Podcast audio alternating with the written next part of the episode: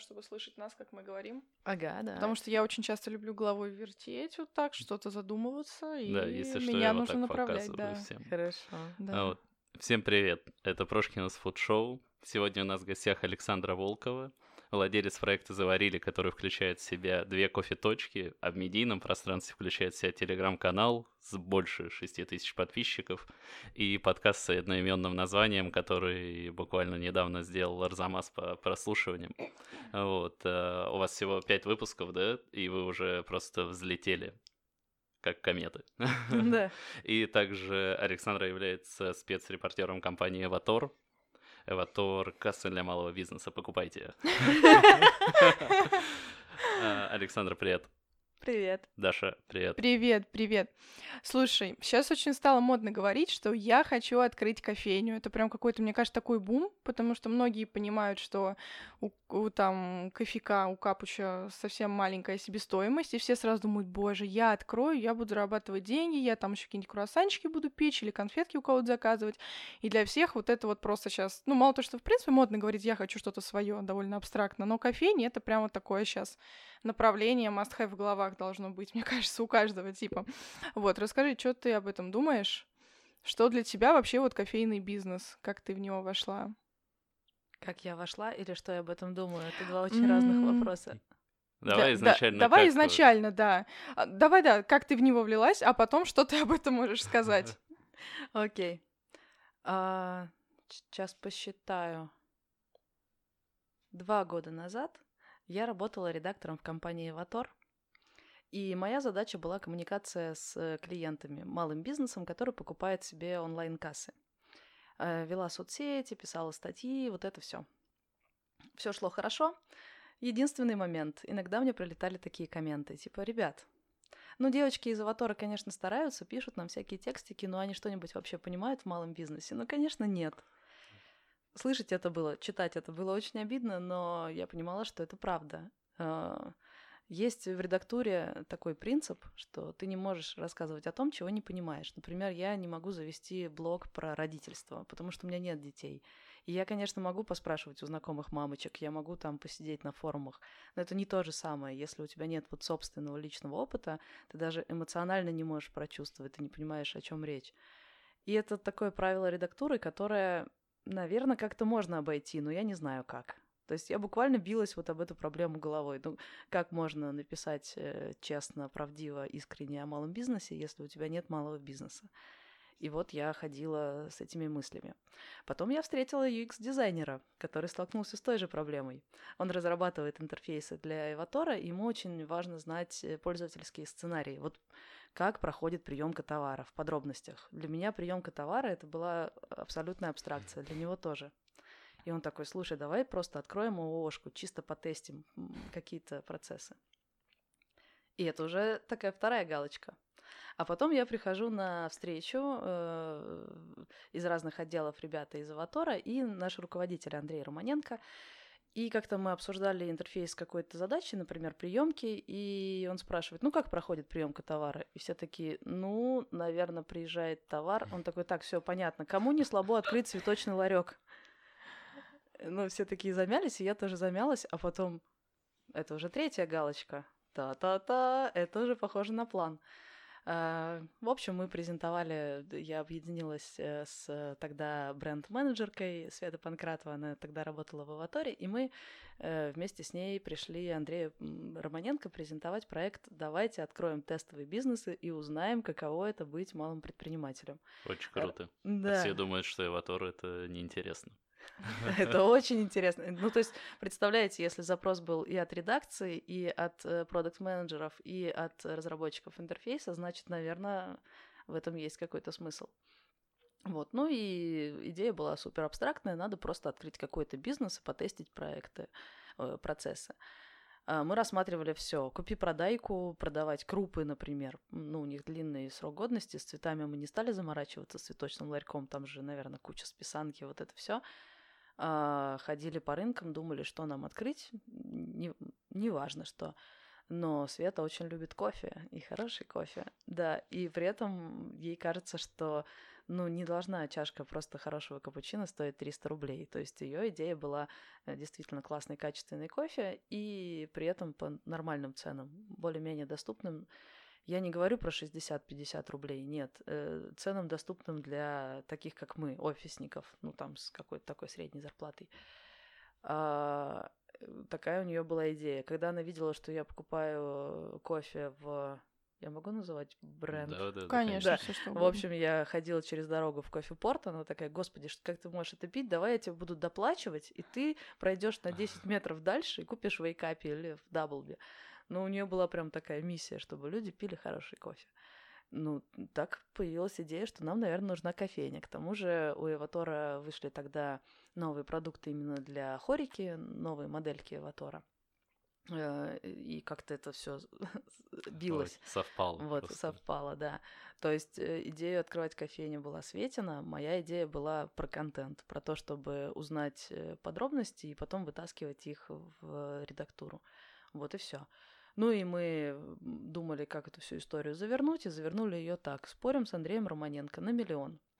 За полгода мы должны открыть кофейню и вывести ее в плюс, э, в смысле операционный. То есть последний месяц э, доходы должны быть больше, чем расходы. Без учета ремонта не окупиться э, нет.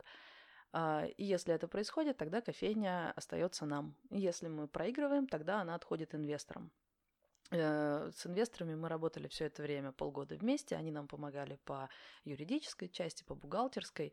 А, У нас была такая команда. Они и мы, а кому достанется кофейня, неизвестно. То есть спор был реальный, не маркетинговый ход. Спор был реальный, конечно, да. Но, э, честно говоря, я не хотела быть владелицей кофейни. Я хотела узнать, каково это. Ага. Вот, но э, я бы ни за что не решилась тогда, если бы знала, насколько это сложно. Мы слышим это уже какой раз. Так часто люди любят говорить, когда проходит какой-то промежуток времени, и вроде бы все хорошо, и они довольны своим бизнесом, и все идет, но они вот такие сидят и, да, с таким вздохом говорят, что если бы я знал, я бы, наверное, никогда на это не решился. Видимо, вот эту зону смерти очень тяжело Мгм. мыс- ну, эмоционально пережить. Не, ничего сложного нет. Просто если бы мне тогдашний А, сказали, сейчас-то мне уже вот эти вещи, они уже вообще нормально. Просто э, фишка в том, что ты меняешься в процессе. То есть вот тот, который ты стоишь на берегу, уже там, когда ты уже плывешь вовсю, ты уже совершенно другой человек. Человек, который готов ко всем этим проблемам. Но если бы там на берегу мне сказали, что мне предстоит, я была не тем человеком, который был способен со всем этим справиться. Но, слава богу, я не знала. Ну и к тому же, давайте говорить честно, было не очень страшно, потому что э, эм, это деньги-то чужие. Ну, мгм. то есть, конечно, мы очень хотели победить, потому что когда ты делаешь, мы же сделали этот проект публичным, чтобы заодно еще и выполнять э, миссию, э, рассказывать людям, каково строить бизнес с нуля.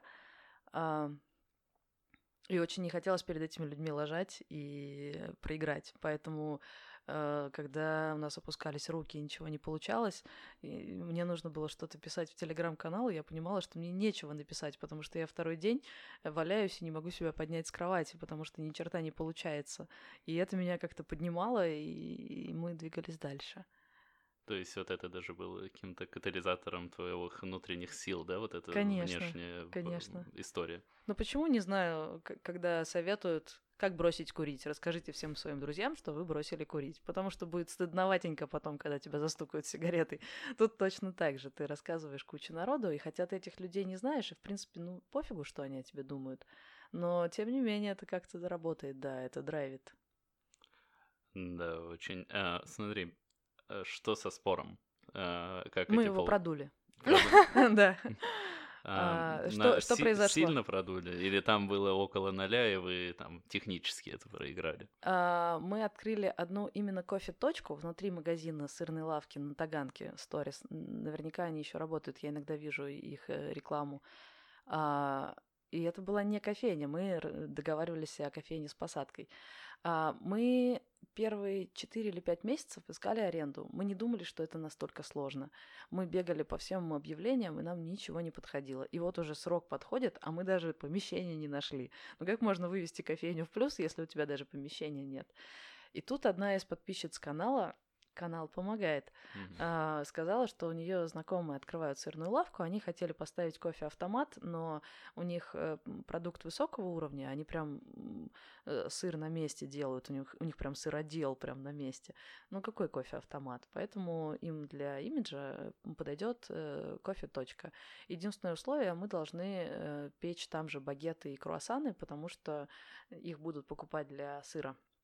И это приятное условие. Конечно, мы хотим сами печь круассаны и багеты. При этом у них уже ремонт сделан, вот уже они запускаются, и даже оборудование для выпекания куплено. И так мы, конечно, согласились лучше поставить кофе-точку и вывести ее в плюс, и, и так продуть спор, чем э, не сделать ничего. А, мы стали кофе-точкой. А потом нашли еще одно помещение на Маяковке, как раз там, на Садово-Кудринской.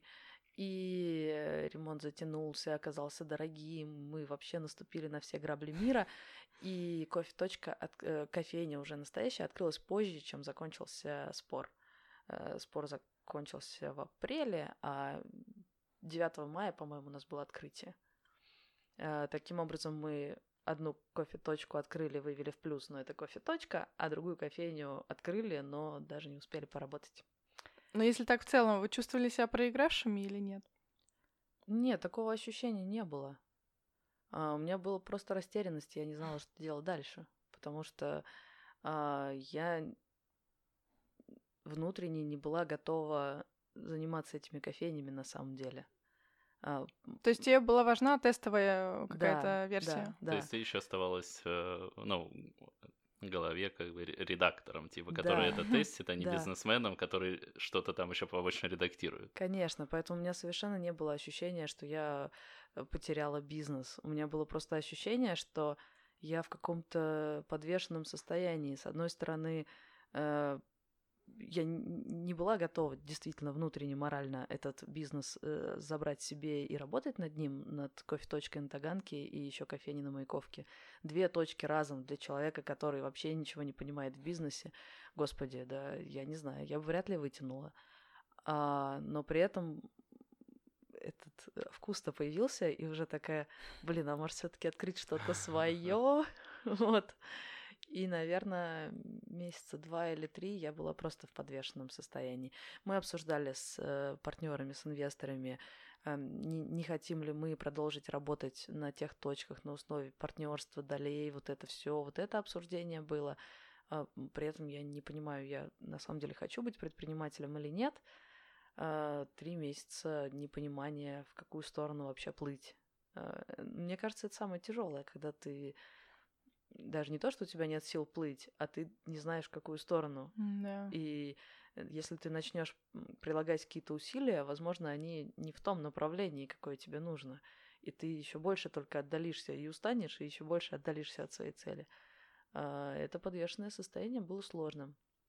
А потом я приехала в гости к Лёше Боринскому, владелец сервиса «Свалка». Не знаю, слышали ли о нем. Да, да, да.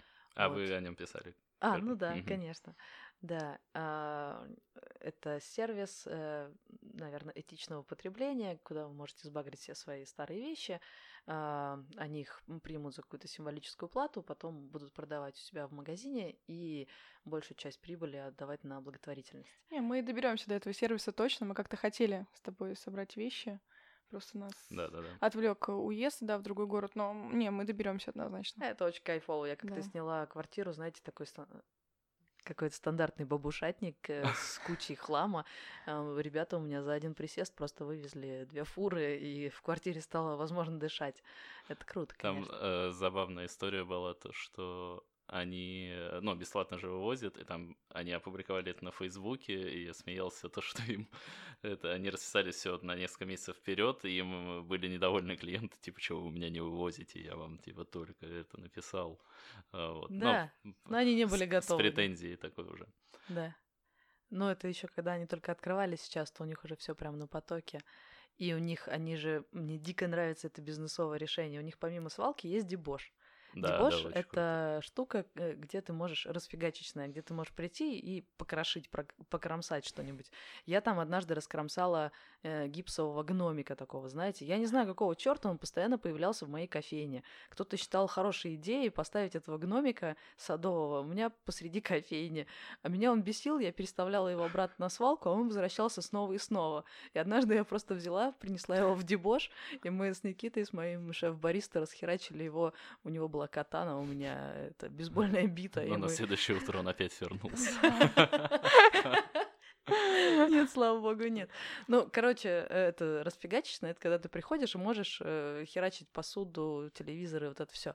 Но ведь это же просто утилизация ненужных вещей, то есть они сервис, который принимает ненужные вещи, и часть из них реально ненужные, не ликвид, их невозможно продать, отдать в э, детские дома, они никому не нужны. Они взяли, сделали сервис Дебош, где эти вещи просто уничтожаются, спрессовываются, после этого их удобно отвозить на свалку. Это же, блин, гениально. Да. Да, мне очень нравятся такие фишки, э, умения э, ребят со свалки придумывать такие обходные пути.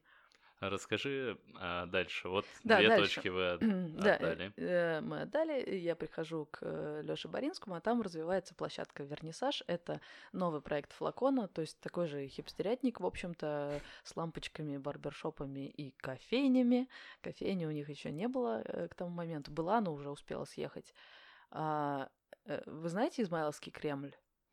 Да, Д- да, да, довольно конечно. криповое место вот с этими деревянными башенками, да, и с э, блошиным рынком.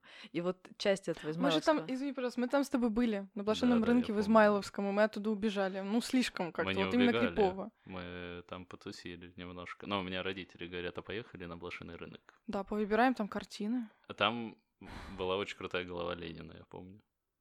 Да, Так там есть прикольные штуки, но главное, э, правую улицу, всю правую часть забрал флакон и устроил там хипстерятник. И теперь там два мира просто разделенные невидимой стеной. Тут э, торговцы шапками, э, вот это все, что вы видели. А справа э, расслабон, жгут костры в бочках, играет музычка, можно Зимой съесть тоже. бургер. Зимой тоже, конечно. Очень круто. Вот, Надо да, съездить. Да, там очень прикольно. И, ну, самое клевое туда приезжать прямо на какое-то конкретное мероприятие. Они, конечно же, ищутся в Фейсбуке, в Инстаграме, бла-бла-бла. Короче, приехала туда, и мне говорят, развивается площадка э, от флакона, все такое. Э, мы вот сюда встали, и мы будем рады, если по соседству будет кофейня, потому что наши гости придут, повыбирают шмотки, потом пойдут и выпьют кофеечку. Это же прекрасный шанс. Мгм. К тому же ребята согласились э, со мной открывать ее 50 на 50. То есть мы расходы делим пополам, и доходы потом тоже будем делить пополам. И так у меня появился свой уже бизнес. Она меня было- существует до сих пор? Нет. История-то длинная, Так. очень насыщенная. Прошло всего полгода, но я даже не знаю, Но ты тебе- стала совсем другим человеком. Да, я даже не знаю, как рассказать все, что произошло. А У меня было накоплено 400 тысяч, этого было достаточно. Мы построили кофейню с э, посадкой на 55 метров. А, Какую-то совершенную магию совершил Евгений Волк, это предприниматель, э, у него было уже очень много проектов, и из-за этого он реально умеет резать косты. Он умеет сосредотачиваться на главном, платить только за то, за что нужно заплатить прямо сейчас. И мы открыли кофейню на 55 метров за неделю или полторы, типа за 10 дней, и с бюджетом типа 200 тысяч. Как? Ну, окей, до этого у меня уже была э, этот э, сам бар построен, то есть мы его просто перевезли. Почему у меня был построен бар? Я сейчас об этом тоже расскажу. Э, Короче, прихожу на площадку Вернисаж, вижу, что там все прикольно, и хочу как-то вписаться, но знаете, так, одним пальчиком. Но мне же страшно, у меня и денег мало, и я не знаю, как вообще строить кофейни. Э, И поэтому я подумала, ну окей, поставим маленькую кофе-точку прямо внутри магазина свалка. То есть буквально рабочая зона 5 метров и все. И пока я к этому плавненько подступаю, а где взять подрядчика на стройку, потому что прошлый, с которым мы открывали маяковку, очень дорогой, как я теперь понимаю и тогда понимала. А, поэтому мы просто стали на улице в деревянный домик, э, как такая выносная торговля, и стали варить кафан там. У нас еще нет кофейни, но мы уже работаем, уже зарабатываем деньги. А там же чемпионат мира, иностранцы, шапки, Ленин. э, Они ну, все как туда поехали? Ну, конечно. Блин. Там же то- гостиница Измайлова. Я думаю, все только на. Никольской тусили и давили друг друга. Не-не-не, там тоже есть, но на самом деле не, не так, что прям много, но нормально. Но Короче- если он в TripAdvisor был на каких-то местах, поэтому, я думаю, они... Точно. Ну да, там же просто из-за гостиницы. э, А, все, точно. Измайлова, да. Точно, точно. В общем, э, что мне понравилось в том, что мы делали? Мне кажется, итеративный подход это супер круто. Э, В IT-компаниях, когда работаешь, обычно запускают минимально рабочий продукт, э, а потом уже докручивают фишечки, потому что уже на этапе минимального продукта ты можешь э, понять, э, в правильную ли сторону ты идешь и так далее, и так далее. И тут мы реально сделали минимальный продукт. Вот нам выделили э, деревянную стойку, мы стоим на улице, аренду не платим. У нас все, что есть, это кофемашина арендованная, э, кофемолка арендованная, бариста и зерно и молоко. Все. Кофейня как бы уже есть. Вообще на минималках. Уже какие-то деньги зарабатываются. Параллельно я делала точку внутри магазина свалка. А, э, Построила стойку, вот это все. И тут ребята предложили, давай 50 на 50, ну нормально откроем в отдельном помещении. Отдельное помещение, прям дверь в дверь со свалкой. Но потом мы эту дверь снесли, и там буквально, ну, нет никаких преград между свалкой и кофейней. И вот там уже 55 метров, и там уже Евгений Волк совершил свою магию и открыл ее за 10 дней с бюджетом 200 тысяч. Э, залить полы, стены подровнять, покрасить потолок. Из абсолютно убитого помещения сделал такую, ну, коробочку лофтовую. И туда мы впендюрили ту стойку, которую я уже сделала для магазина «Свалка». А, ну вот и все, кофейня открыта. При этом открывались мы тоже на минималках. Мы еще не нашли мебель, не придумали, как ее сделать. Поэтому мы буквально попросили у администраторов площадки стол с улицы, а это такая громоздкая, неотесанная деревянная хрень. Втащили ее в кофейню, и вот, пожалуйста, посадочные места. И вот у нас уже весь этот стол занят какими-то туристами из Индии или Пакистана. Отлично! И Евгений и вообще команда научили меня тому, что надо выпускать что-то, а дальше докручивать. Тут главное не ошибиться и не запустить говешку, а потом Мгм. делать из нее конфетку. Нет, это должен быть именно минимально работающий продукт, но качественный. То есть кофе должен быть отличный, баристы должны быть общительные, сервис должен быть классный, ремонт должен быть такой, чтобы за это было не стыдно. Но не надо уже, когда открываешь кофейню, особенно первую, первым делом думать, какие фиалки я поставлю на окошко. Никакие фиалки не ставь на окошко. Просто... Никогда. Да, ну просто делай э, то, что реально нужно для работы. Э, Большая часть моей работы сейчас заключается в том, чтобы написать список из 100 пунктов, что очень нужно для кофейни, а потом из этих 100 пунктов оставить только 5. Потому что то, что кажется очень нужно, э, на самом деле не нужно. Сколько работы я сделала просто в мусорку, невозможно представить. Ну и все, дальше Э, мы да. развивались на... А, да. ш- Что дальше? Какие еще точки? Что с ними сейчас? И потом бы я перешел к вопросу, как правильно выделиться, потому что, блин, кофейный бизнес, им реально занимается вся Россия, там, начиная от Аяза Шабудинова до, там, ну, реально Даблби, которые До А. того, кого мы не знаем, который там стоит на каждом углу. А, Не, имел в виду Даблби просто, ну, определенный качественный кофе принес массы. То есть понятно, что это не кооператив черный, но тем не менее. А, Что, какие точки дальше?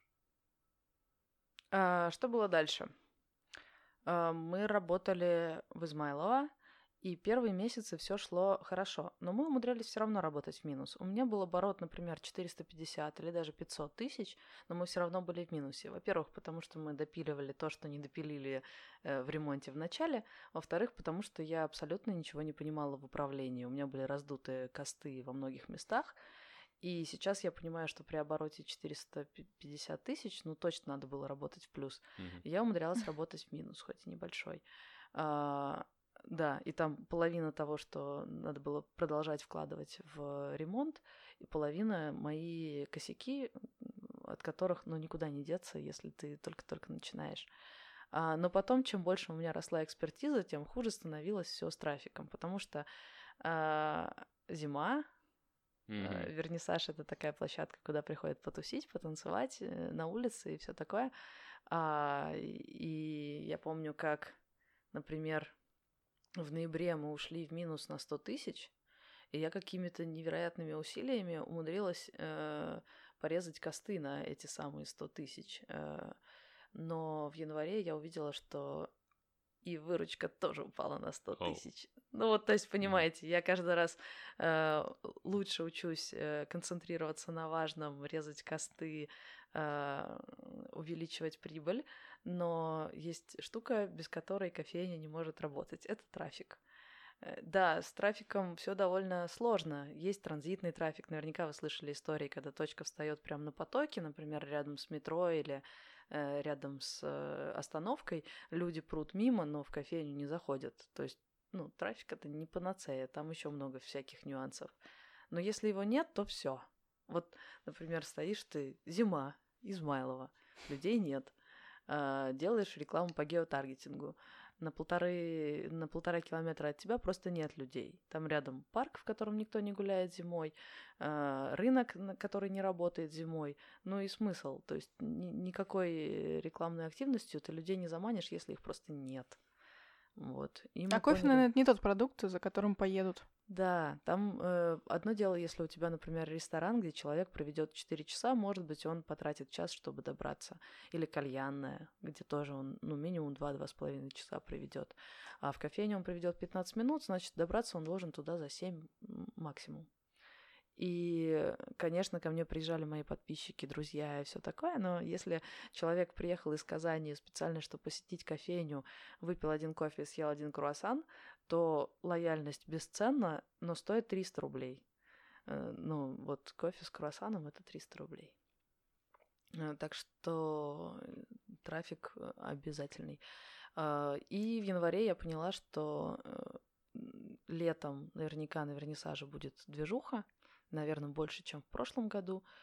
Может быть, меньше, потому что чемпионата э, нет. Но в любом случае, сколько бы там ни было трафика, вряд ли он окупит те минуса, которые я в итоге получу зимой. То есть получается, что лето должно быть настолько бомбическим, чтобы окупать э, э, минуса за всю зиму. Я поняла, что это не очень похоже на а бизнес. А только на лето вас не могут там, да, нет. Ну, не, не соглашались на такие условия, да, условно? Нет, ну, можно попробовать поварить на мероприятиях, если ребята позовут, то будет клево. И я вижу, как сейчас площадка продолжает развиваться, там происходит какой-то естественный отбор, кто-то э, уходит, э, те, у кого получается делать, там бизнес остаются, особенно если это люди, не зависящие от трафика, тату-салон, барбершоп, э, люди со своей базой. Но в какой-то момент там открылся фудкорт, Э, очень много еды. Я посчитала, что на в радиусе 500 метров 7 кофемашин стоит. Mm. Потому что каждая еда ставит себе кофемашину. При этом, да, там кофе хуже, но я по себе знаю, если я пришла поесть, заодно я куплю кофе, даже если он паршивый, я буду пить и ругаться, какой он паршивый. Но я все равно его куплю. А, и это, конечно, тоже нам сильно портило показатели. А, сейчас из еды остаются только те, кто умудрился заманивать к себе ту аудиторию, что есть, наверное, какой-то естественный отбор будет происходить на площадке, и она будет дальше развиваться. Но я поняла, что я уже не готова так дальше рисковать. А, когда я вставала туда, в Измайлово, а, самое ценное для меня было это сообщество предпринимателей, потому что все на одной площадке, все друг с другом очень тесно взаимодействуют, а, очень много разговаривают, очень много делятся опытом больше всего меня пугала перспектива, что я встану где-нибудь в отдельно стоящем месте в Москве, у меня будет что-то не получаться, и я такая, люди, помогите мне, скажите мне, что я делаю не так, а никого вокруг. Вот. В Измайлово такой проблемы нет, потому что рядом такие же чуваки, как ты, у всех такие же проблемы, тебе хотя бы есть к кому обратиться. Я уж не говорю о том, что если тебе срочно нужно полочку сделать, ты просто пишешь в чатик, ребят, у кого есть деревяшка, у кого есть э, саморез, э, фигак, полочка произошла. Mm. Это очень упрощает, потому что, я не знаю, наверное, начинающие предприниматели знают, как тупо, когда ты э, целый день тратишь на то, чтобы купить, не знаю, правильный проводочек для какой-нибудь камеры. Э, бегаешь по разным магазинам и ищешь. Это такая вот такие мелочи, рутина, она может отжирать. Да, очень. Это вообще в Москве даже не только у предпринимателей проблема. Тебе просто непонятно, что где покупать иногда. Ну и там э, самое удобное заказывать э, на каком-нибудь интернет-магазине, чтобы привезти на следующий день. Да, ну, ну очень просто, когда ты по каким-то бытовым мелочам или, не знаю, впервые нанимаешь сотрудника. Ты даже не знаешь, э, что спрашивать на собеседовании, Мгм. чего бояться, чего не бояться. Зашел в кальянную, покурил кальян, спросил у ребят, а что у вас по сотрудникам? Рассказали. Пошел пообедать э, в кафеху, заодно поговорил с владельцем, э, тебе все объяснили. Э, День прошел, у тебя как мини-бизнес обучение. Да, да. Вот это было для меня в Измайлово самым ценным. Микро-MBA. И да, да, да, да. И это ну, случилось. Э, Ту магию, которую делал Евгений с нашей кофейней, ну, где бы я еще такому научилась? Мы, когда переезжали из Измайлова на Фрунзенскую, мы открыли кофейню за три дня. А, Новые раньше- сроки. Да, раньше, когда мы Маяковку открывали, мы расчетное время было месяц, по факту э, ремонт затянулся на два или три, я уж точно не помню. Три дня. Просто Ну да, это- увидеть в реальности, как человек это делает. Э, И у тебя даже не то, что ты научиваешься, как правильно это делать, где, как в Петровиче заказы делать, а просто у тебя в голове что-то переворачивается, и ты понимаешь, это реально, вот я это видел, теперь осталось только повторить, все. Вот такого обучения, конечно, я бы нигде больше не получила. Мы слушали вот как раз э, последний подкаст, и ты говорил, что ты еще сомневалась, переезжать или нет вот за эти 5-3 дня. Я сомневалась э, до тех пор, как не приняла решение. Как Ага. только приняла, там уже Не, дальше я не не к откатишь. этому, да. просто то, что можно послушать в последнем подкасте твоем. Ага, да, это так, это так. Ну вот, когда я э, в январе я поняла, что у меня ситуация такая. Есть точка в Измайлово, которая работает стабильно. Вот она, кофейня, работает, все окей, но она работает в минус. И у меня нет плана, как это исправить, потому что я не могу создать людей, если их рядом нет. Э, Можно тестить разные маркетинговые активности. Что-то не сработает, что-то сработает. Может, я сама налажаю в продукте, не знаю, в чем угодно. Но если людей нет, это та данность, которую я просто не могу своими силами изменить. Э, Я пыталась устраивать мероприятия, что-то такое, но у тебя танцев с бубнами на 5 дней, э, придумать мероприятие, составить, сделать. Потом к тебе приходит 10 человек, каждый покупает по кофе за 100 рублей, ты получаешь 1000 выручки, э, скажем, 800 рублей прибыли, 5 дней работы явно столько не стоит. И я поняла, что вот сама вот эта модель, где ты вкладываешь... Нет какого-то органического да, трафика, и да, ты да. просто вот выжимаешь всеми силами непонятно что. Да. А, значит, у меня есть одна точка, которая работает стабильно, но генерит минус, и я не знаю, как это исправить. А вторая точка на Зиле. Это просто прекрасно. Мгм. нас с Зилом познакомил как раз Евгений Волк.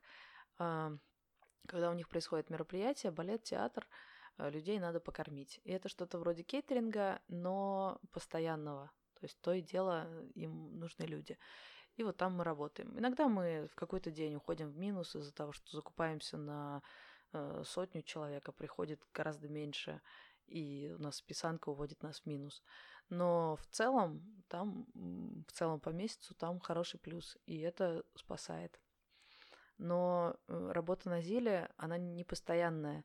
А, Мы заранее не знаем, сколько дней нам дадут, в какой месяц. Это может быть 9, 15, может быть м, 20, а может быть э, вообще им будет не нужно. Я рассчитаю, например, что в марте у меня 15 дней ЗИЛа. Они скажут, ты знаешь, вот нет мероприятий. А, то есть это такой бог из машины мы его называем, потому что спасает ситуацию, но ты не можешь быть уверен. Значит, одна точка стабильна в минус, другая в плюс, но нестабильна. А, Выглядит как не очень хорошая ситуация. Вроде около ноля где-то оно там и Ага. крутится. Да, типа. да, да, да. А, и выглядит как не, очень стабильный бизнес. Поэтому моя задача была а, за январь а, найти какую-то другую точку. Когда-то давно, когда мы с партнерами со свалки обсуждали, ну, с Лешей Боринским, Сережей Эбичем, в какой-то момент они сказали, что видят, что кофейня не развивается, и они не готовы больше оплачивать минуса, поэтому они выходят из проекта. И я с э, кофейней осталась одна.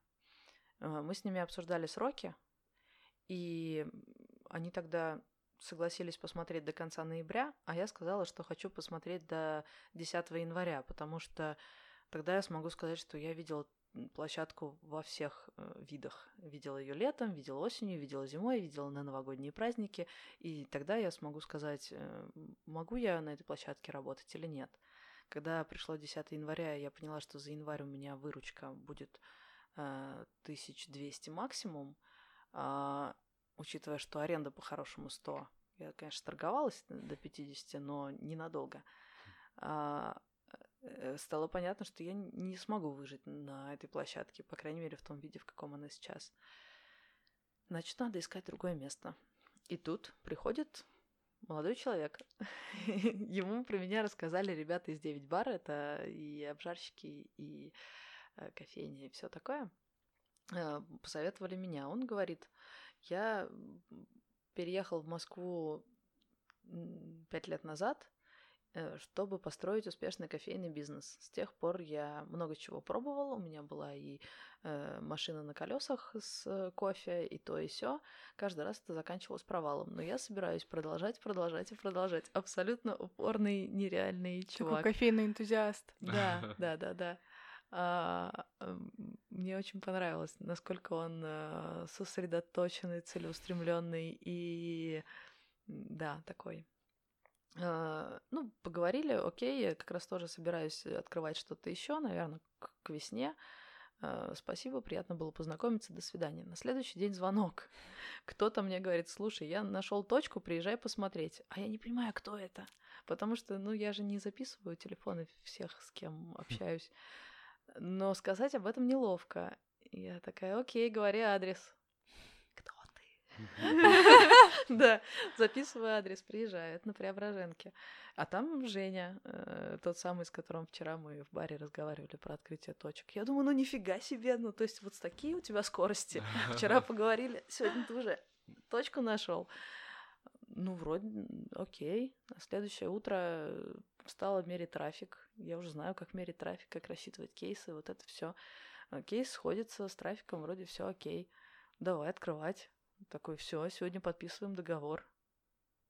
Я не успела узнать подробности. А вы сходитесь именно на инвестициях, просто у вас у обоих там не хватает на полную денег, да? А, я не знаю, какие резоны у него. А, он... Нет, я его спрашивала. А, деньги, да, но это в меньшей степени интересно, потому что у нас у обоих э, не так много денег. Э, если уж ищешь инвестора, то уж, наверное, у него должно быть много денег, а не 200 тысяч завалялось. У меня 400 было на всех счетах в тот момент. Или ему понравилась твоя история? А, и какая-то медийность там? Э, медийность нет, он вообще этим не интересуется. Человек абсолютно не диджитальный. Ага. Э, все записывает на листочке А4, вечером э, читает все, что написал на листочках. Как Парфенов. И ну, делает себе список лернингов э, за день. А, когда он мне принес вклад за аренду, это были э, деньги, завернутые в такие котлетки, э, вот, и, и перемотанные резиночками, и э, обернутые в газету известия. И еще в носочек положено на всякий случай. Ты Носочка не было, но это было очень круто. При этом я пыталась эти деньги запихнуть в банкомат, но они все кудрявые из-за того, что я там вот... В общем, да, это очень прикольно. Он настолько колоритный человечек. И он очень много читает бизнес-книг, и на каждую ситуацию у него есть цитата какого-нибудь предпринимателя о том, как надо из этой ситуации выходить. Невероятный оптимизм человека, которому нечего терять. Вот mm-hmm. он решил, что ему надо вот это делать. Неважно, что происходит, неважно, сколько раз он упадет, он столько же раз поднимется, и рано или поздно у него точно получится. Просто такой. Так, вы подписали договор? Мы подписали договор, да. А, договор подписали на меня, при этом вы понимаете, насколько рисковая ситуация.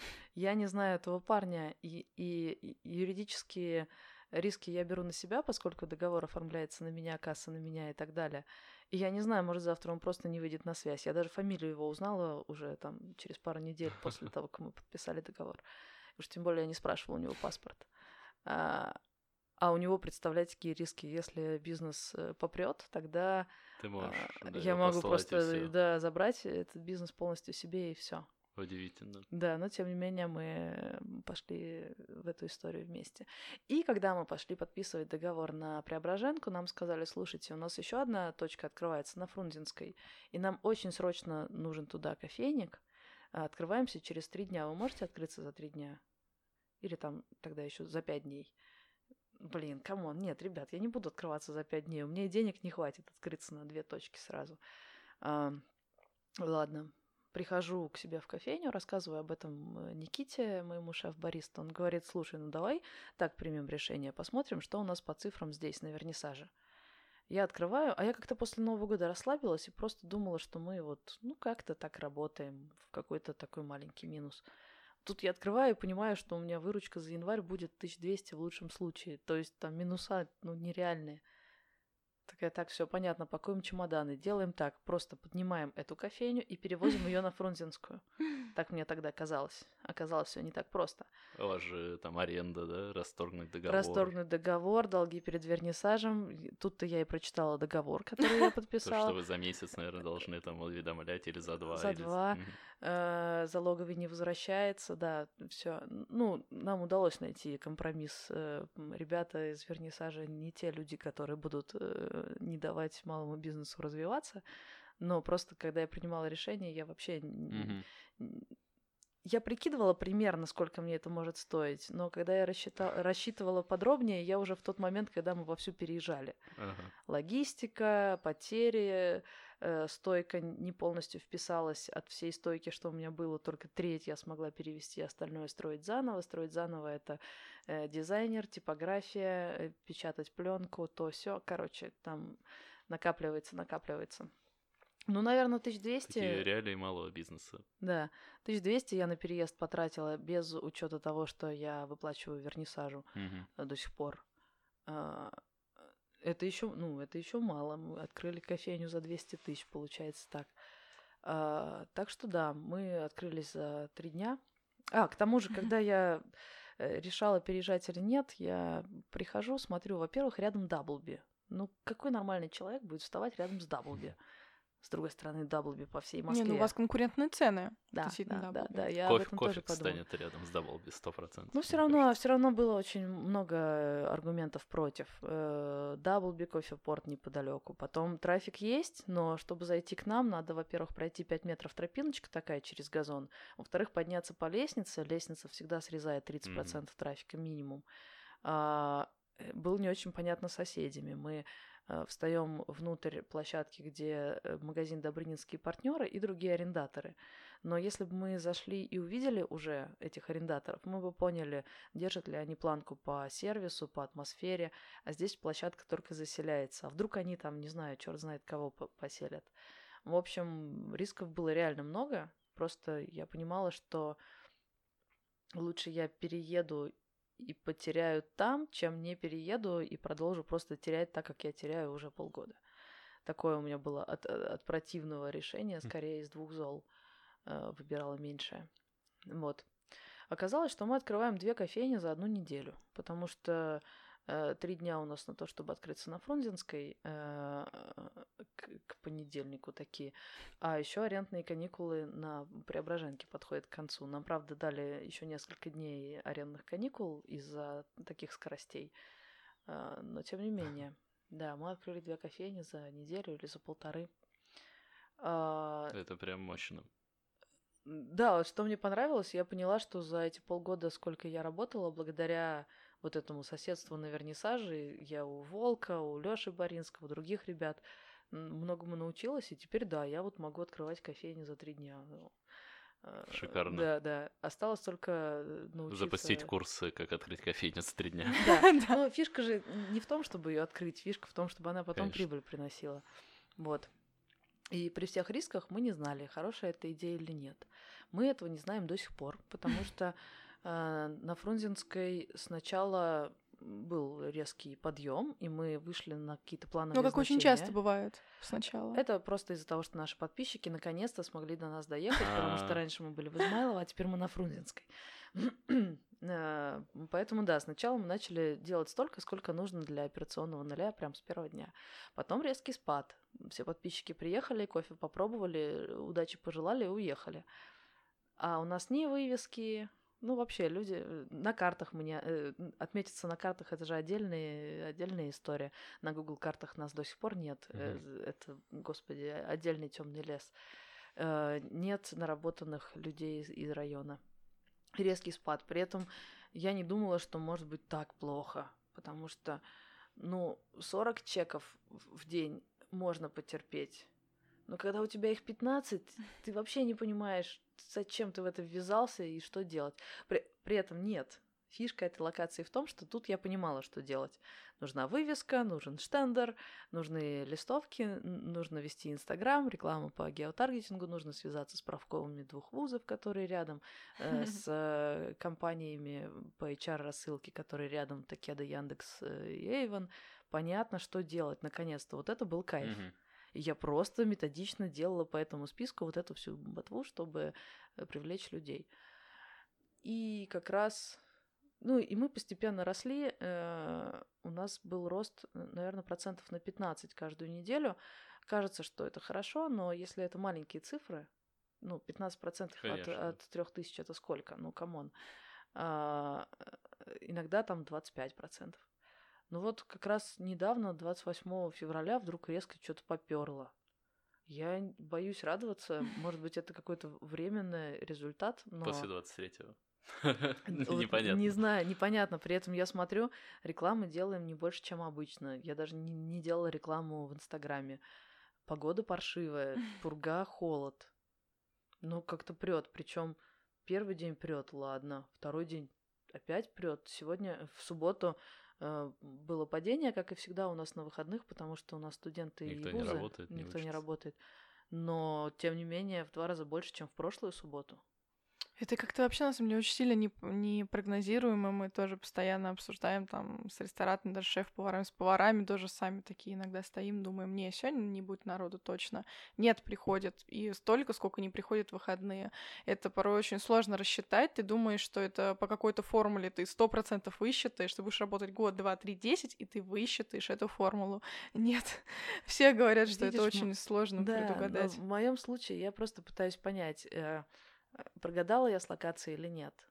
Я пытаюсь понять. А... А ты ставила себе какой-то срок, вот когда ты четко можешь подвести черту, э, после чего ты будешь решать, да, нет?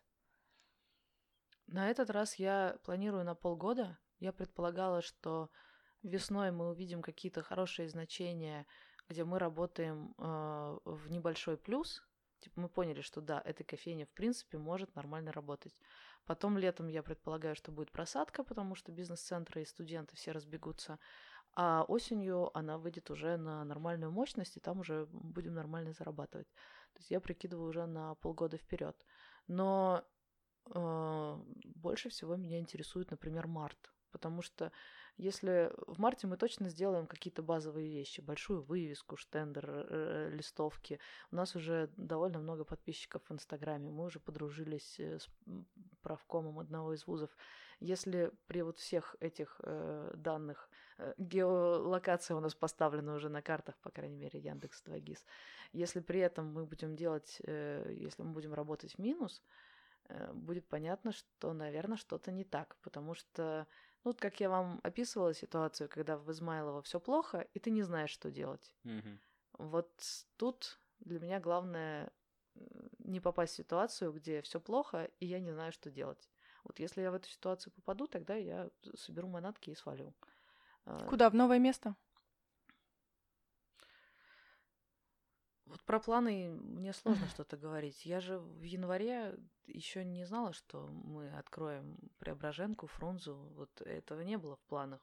Происходят какие-то невиданные вещи. Вы смотрели холистическое агентство Дирка Джентли? Нет, нет, я вообще впервые это слышу. Это офигенный сериал, правда. Он довольно криповый для гиков. А, э, там... Слово забыла. Детектив, да. Я так притаился, так же, что же за слово. Там детектив Дирк Джентли. И он... Э, Обычно детективы собирают э, улики, пытаются выстроить гипотезы, а он нет. Он просто лист на ветру, на ветру мироздания. Его вселенная куда-то ведет, он там он кого-то встречает, что-то видит, и таким образом постепенно у него складывается общая картина. Абсолютно криповый сериал. Круто. Да. Надо запомнить. Да, и убийцы там тоже есть, холистические убийцы, которые просто шмаляют куда ни попадя, но поскольку они в ладах с мирозданием, э, они всегда попадают верно в цель. Вот я, когда посмотрела этот сериал, подумала, что я холистический предприниматель. Потому что если у тебя есть достаточно денег, хорошая подушка безопасности и хороший опыт, ты, наверное, можешь рассчитать с небольшой погрешностью. Если трафика столько-то тысяч человек в час, э, тогда с вероятностью 70%, если я поставлю здесь магаз, он будет приносить столько-то прибыли. Когда ты очень маленький и очень неопытный, тогда любая хрень может произойти. Тебе может случайно встретиться человек, который случайно подгонит тебе какую-то идею, ты начнешь ее развивать, попутно встретишь еще кого-то, потом тебя оштрафуют за неиспользование онлайн-кассы, и ты вылетишь из бизнеса, потому что 40 тысяч для тебя это э, реальная сумма.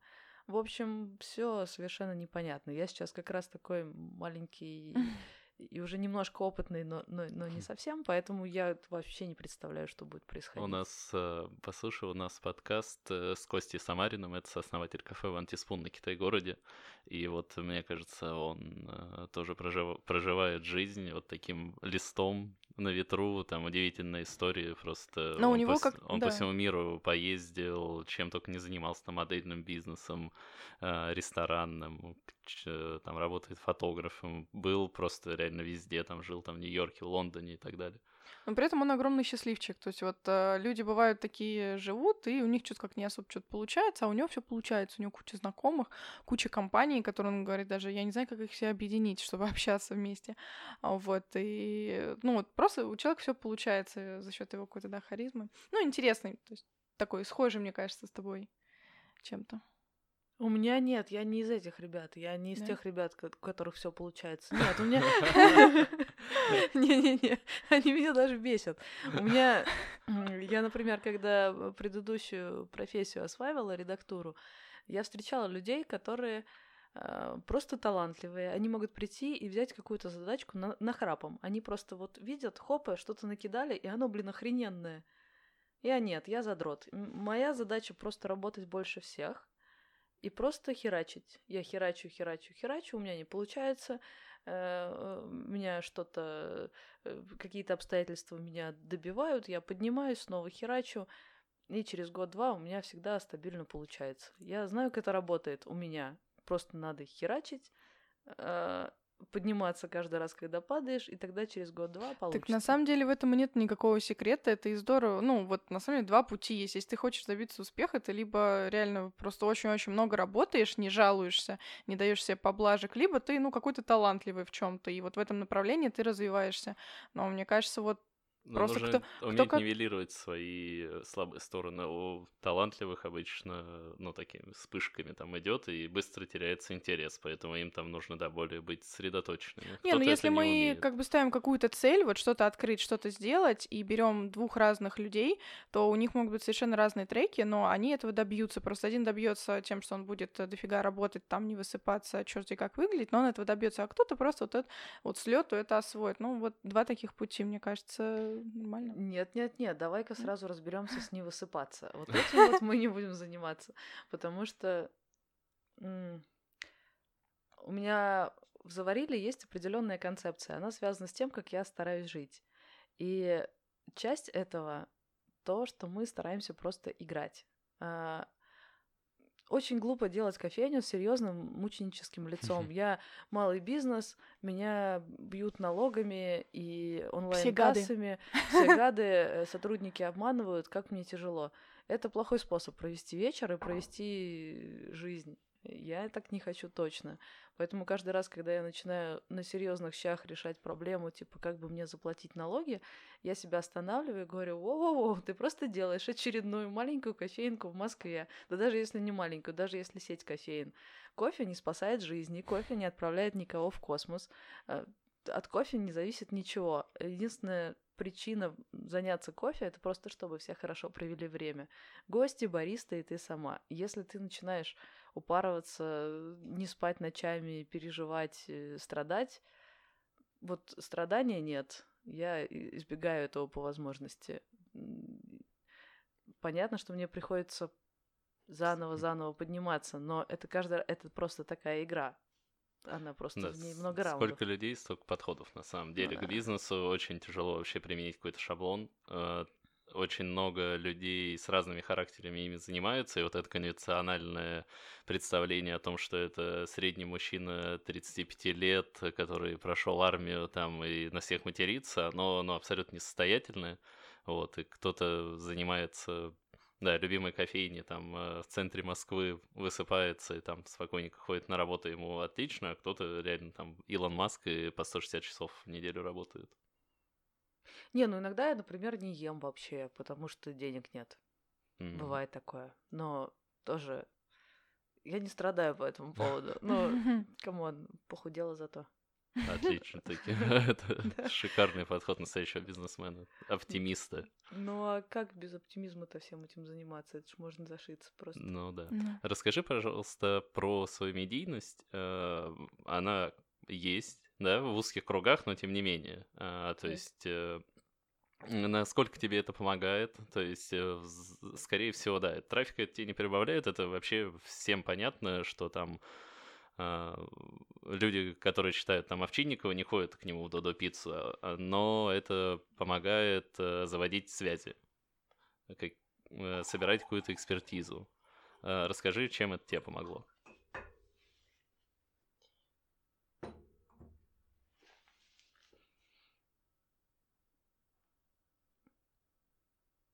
А не переключайтесь, у нас просто пауза, все, да.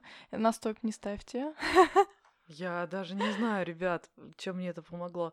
Конечно, мне помогают все разговоры с предпринимателями, их опыт, э, то, что они мне рассказывают, они мне много всего советуют. Но, во-первых, все эти советы э, исходят из их опыта, их способа строить бизнес и могут мне не подходить. Эти советы постоянно противоречат друг другу. Все равно ну, э, решение все равно за мной. И более того, это же, ну, целый комплекс, и если ты какой-то элемент ставишь, и он не подойдет именно к твоей конфигурации, то все рассыплется. Поэтому опыт это клево, но я не могу сказать, что мне прям дают методичку, делай вот так, и у тебя все получится. Нет. А, помогают, конечно, с простыми вещами контакты, где заказать, сколько стоит, как называется, что делать, э, бытовые вещи. Но любой другой человек точно так же может зайти в наш заварили чатик, задать точно такие же вопросы, ему точно так же ответят, хотя он не ведет никакой телеграм-канал. А, мне очень помогает э, собрать мысли в кучку, потому что, чтобы написать пост в э, канал Заварили, мне надо задаться вопросом, что произошло, что я об этом думаю, а, какие из этого сделать выводы. Ну, иначе связанного текста не получится.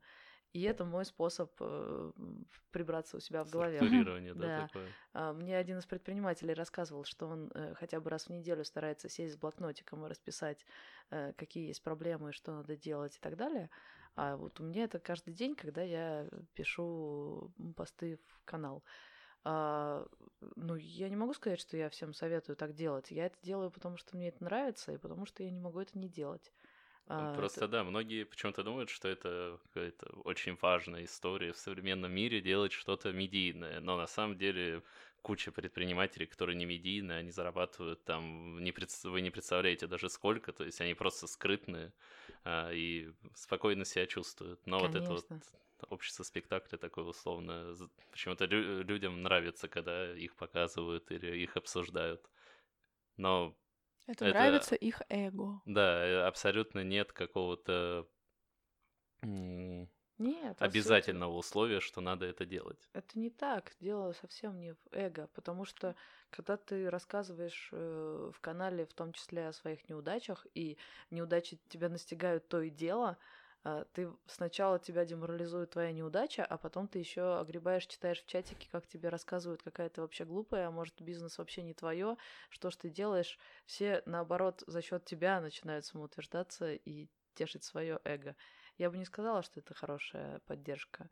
э, не сказала бы, что я чувствую себя звездой в эти моменты. Наоборот, меня как будто дважды отпинали. Сначала обстоятельства, потом люди, которые посмотрели на это и рассказывают мне, чего я в связи с этим стою. Э, просто представь себе ситуацию, если бы ты была археологом и мечтала найти того самого редкого динозавра какого-нибудь. А потом ты ушла из этой профессии и пошла в нефтянку работать. И вот ты буришь скважину, и тут находишь вот эту косточку того самого динозавра. И ты такая, ребята, остановите производство, тут косточка. Все такие, ты что, дура? Копай давай, там нефть, там деньги. А ты такая, не-не-не, ребят, мне тут надо вот эту косточку.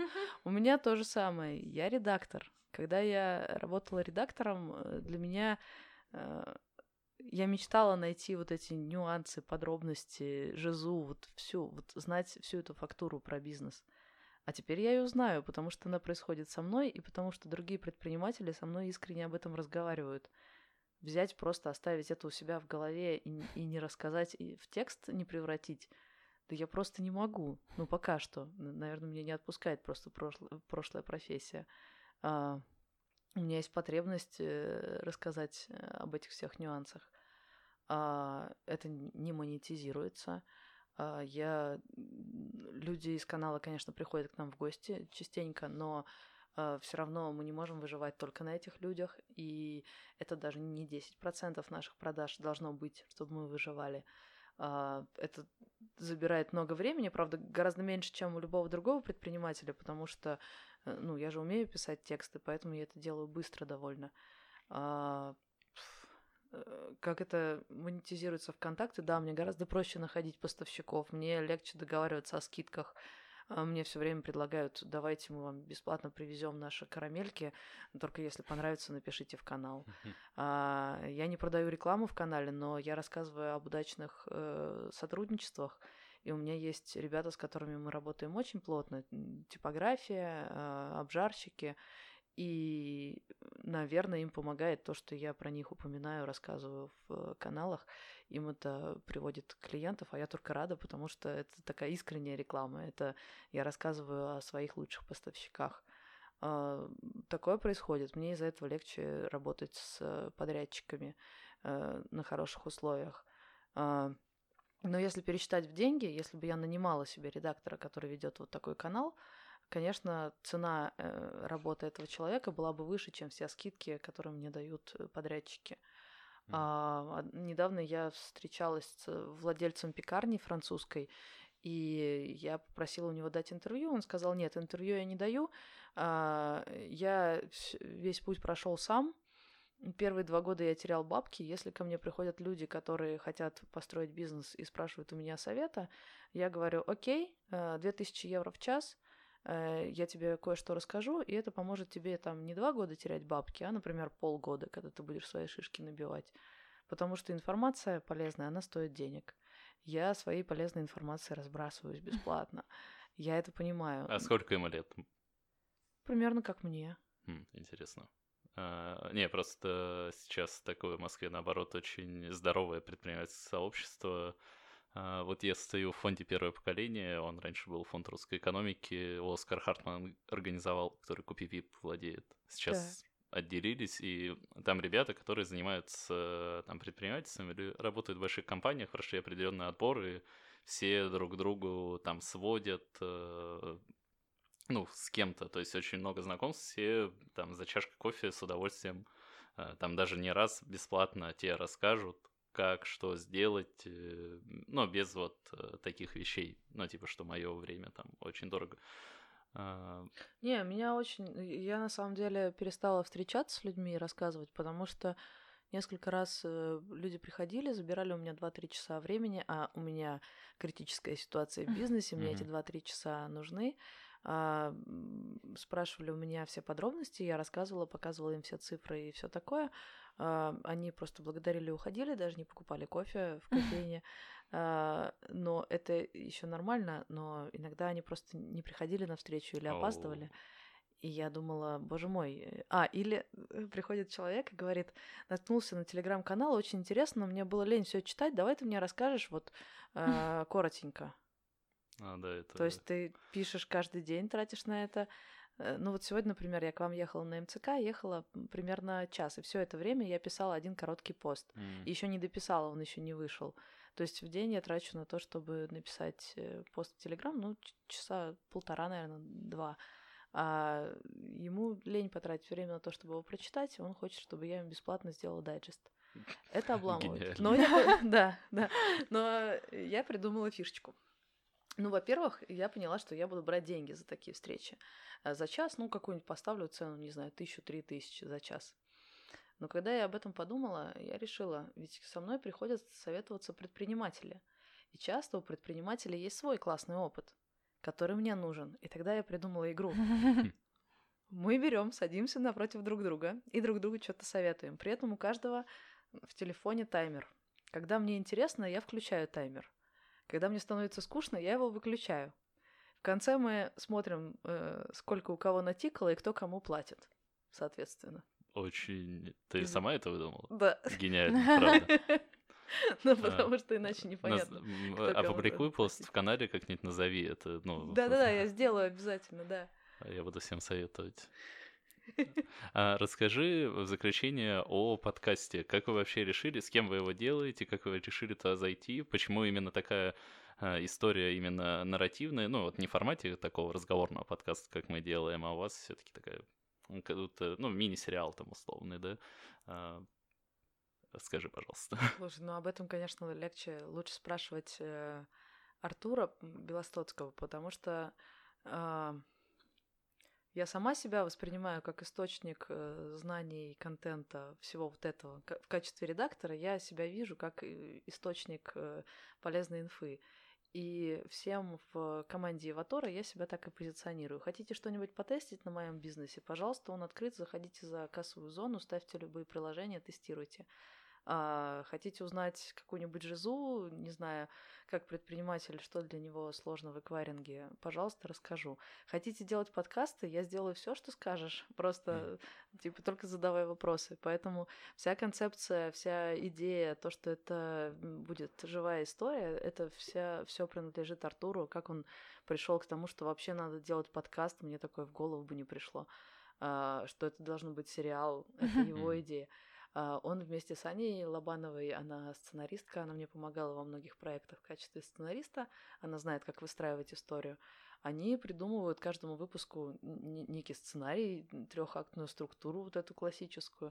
Э, Исходя из этого, Артур знает, какие задать мне вопросы, а я просто, для меня это просто два часа разговора по вторникам вечером с э, микрофоном, а дальше происходит какая-то магия. А, я, ну, не знаю, что происходит. Я тут просто материал. Понятно. Очень круто. Все Да. равно. Не, меня удивило, как вы выстрелили, правда. Это буквально там... Я нашел вас, ну, телеграм-канал, что-то читаю, смотрю, вы подкаст запустили, и там буквально через неделю мы, типа, обогнали всех. Apple нас фичерит. э, Не-не, мы, записываем его уже 4 месяца, и был какой-то такой э, э, интерес, э, то чуть побольше, то чуть поменьше, и только вот последние, с последними двумя выпусками прям полетело. Это, наверное, как, знаешь, когда блог заводишь, есть этот синдром мертвой пустыни, когда первый год ты пишешь, читаешь только ты, твоя девушка и твой кот, а потом что-то происходит, где-то тебя ссылку кинули, Мгм. дальше все шерят, лайкают, и вдруг взлетает. Как-то так. Э, Не знаю. Наш подкаст э, внезапно, также внезапно и необъяснимо взлетел, как продажи в моей кофейне, причем примерно в то же время. Может, это быть, как-то да, это связано? не Мы раскрыли, мы детек- вот мы как тот детектив плыли по течению и раскрыли это дело. Да, да, да. Спасибо тебе большое, что пришла. Прям это очень увлекательная история, действительно. М- Мне понравилось, это реальная действительность малого бизнеса. Вот э, ты постоянно теряешь деньги в первые года, особенно. Но, правда, это надо к этому готовиться. Спасибо, Ди. Да, пока. Всем пока.